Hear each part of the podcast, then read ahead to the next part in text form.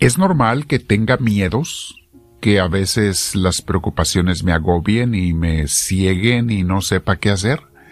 Sí, sí, mis hermanos, hasta el Hijo de Dios Padre sintió eso y sufrió eso. Vamos a meditar sobre ello en nuestra clase de crecimiento espiritual y formación teológica el día de hoy. Mi hermana, mi hermano, te invito a que te sientes en algún lugar con tu espalda recta, tu cuello y tus hombros relajados y vamos a respirar profundo, invitando primero al Espíritu de Dios. Respiramos profundo, dejamos que entre nosotros. Vamos a relajar nuestro cuerpo, nuestra mente y a poner a los pies de Dios cualquier preocupación que Él nos diga qué hacer con ello, pero por lo pronto dedicados a Él, en este momento y en la oración que haremos después. En esta paz de Dios, mis hermanos, invitamos al Espíritu Santo, le pedimos que venga a nosotros, que nos inspire, que nos mueva, que nos ilumine. Espíritu de Dios, en mi guía, muéveme e inspírame, te lo pido. Amén. Bien, mis hermanos, el tema de hoy se llama Hasta Jesús tenía miedos y sufría preocupaciones. Por eso es tan importante que Dios se haya hecho hombre, mis hermanos, para que entendamos que Él entiende lo que sufrimos y pasamos. Jesús mismo lo vivió, todo hasta tentaciones. En la clase de crecimiento espiritual que damos todos los viernes en Tostin, California, en nuestra escuela de vida espiritual, veíamos esta semana pasada sobre los problemas y los miedos de Jesús. Uno de ellos se manifestó con su ida al desierto a orar con ayuno por cuarenta días. Pienso yo, mis hermanos, he meditado mucho en este pasaje bíblico. Eh, pienso que Jesús fue llevado por el Espíritu Santo a este retiro largo porque Jesús tenía mucho miedo de comenzar su misión. Muy probablemente esta fue una de las razones principales por la que fue, por así decirlo, empujado al desierto después de su bautismo. Jesús sabía del sacrificio que le iba a venir eh, si él se entregaba a su misión, a lo que el Padre le había pedido. Tenía miedo Jesús. Y no fue la primera vez que Jesús tuvo miedo, o la única. Tuvo miedo también en las bodas de Caná cuando él no quería hacer un milagro porque sabía que eso lo iba a dar a conocer y a ser famoso, y su misma madre María, por decir así, también lo empujó como el Espíritu Santo para que comenzara su misión, para que comenzara a hacer la obra de Dios. Y cuando Jesús estaba en el desierto, fue allí donde tuvo que recibir la fuerza del Padre y la luz que tomó, donde tomó la decisión de finalmente aventarse a su ministerio, mis hermanos. Durante esta lucha interior, no faltó el enemigo, que quería convencerlo de llevar mejor una vida tranquila y holgada, así como a muchos de nosotros nos quiere convencer. ¿Para qué? ¿Para qué entregarse al ministerio? ¿Para qué hacer cosas que, que nadie hace como quiera? La mayoría de la gente no sirve a Dios en la iglesia. ¿Por qué tú lo vas a hacer? ¿No nos dice así el diablo a algunos de nosotros, mis hermanos? Puedes vivir una vida más tranquila. Mira, vive como todo mundo. Dedícate a juntar dinero, a trabajar, a, atender a tu familia, a comprar una casa.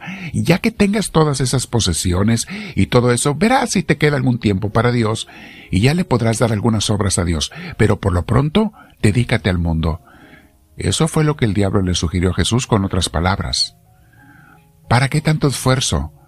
¿Qué no ves que todo mundo es diferente? Si los demás no sirven a Dios, ¿por qué tú sí lo vas a servir? Mejor vive como todos. Tú busca el dinero, busca los placeres, las posesiones. Mira, hasta la gente te va a aplaudir. Te van a hacer buena cara, te van a invitar a sus fiestas. Cuando seas como ellos, sé del mundo. Esa era la invitación muy convincente del diablo. Come, busca para ti, te ofrezco riquezas, te ofrezco fama, te ofrezco poder lo que el diablo ofrece, con tal de sacarte de la obra de la misión de Dios, de usar los talentos que Dios te dio para servirle a Él. Con tal de sacarte de eso te ofrece muchas cosas el enemigo. Y mientras el diablo le hablaba a Jesús al oído, su Padre celestial callado lo observaba y esperaba que Jesús decidiera por sí mismo. Jesús veía los dos caminos, el que el Padre le había propuesto y el que el diablo le proponía ahora, y el que tenía que tomar la decisión final era Jesús. El Padre callado, esperando a que Jesús respondiera.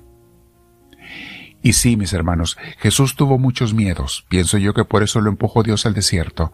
No se animaba. Tenía miedo. Allí fue fortalecido. Allí en esa oración y ayuno, penitencia, fue fortalecido Jesús. Jesús sufrió tristezas, corajes y a veces desesperación, lo vemos en pasajes bíblicos. Pero cada vez supo Jesús que lo mejor era seguir a Dios, obedecer a Dios.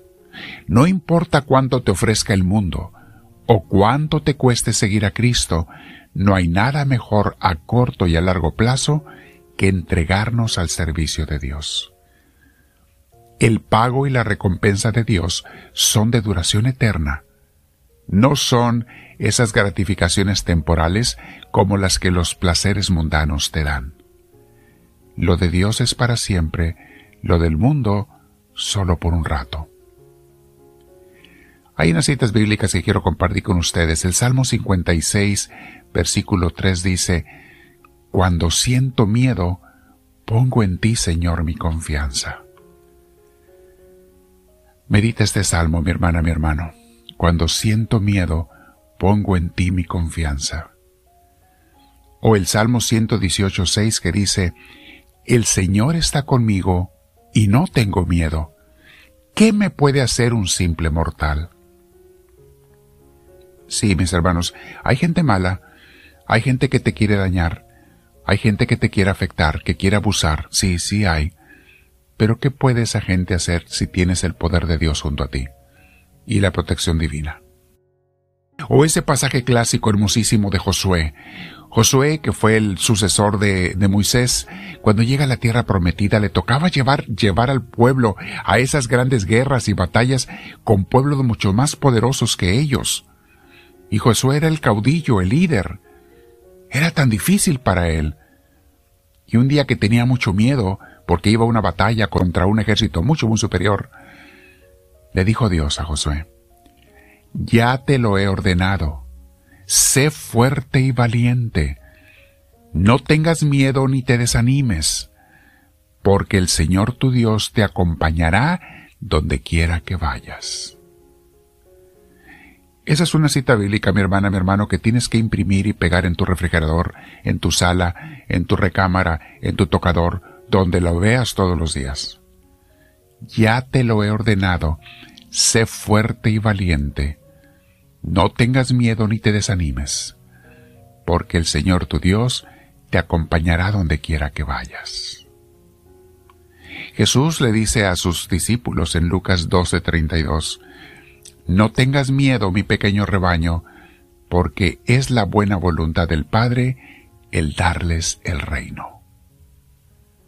El Padre te quiere dar lo mejor, no tengas miedo.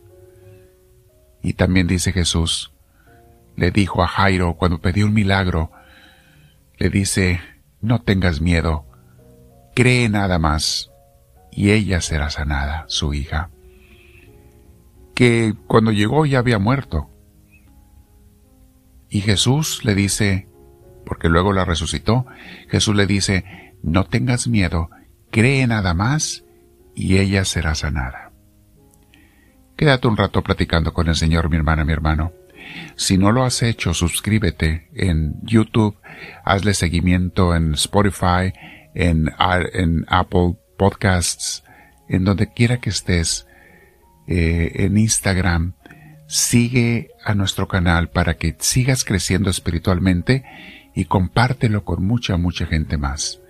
No te olvides apoyar económicamente al canal para poder continuar con esta obra, a, los misioneros, pero también con tus oraciones, por favor.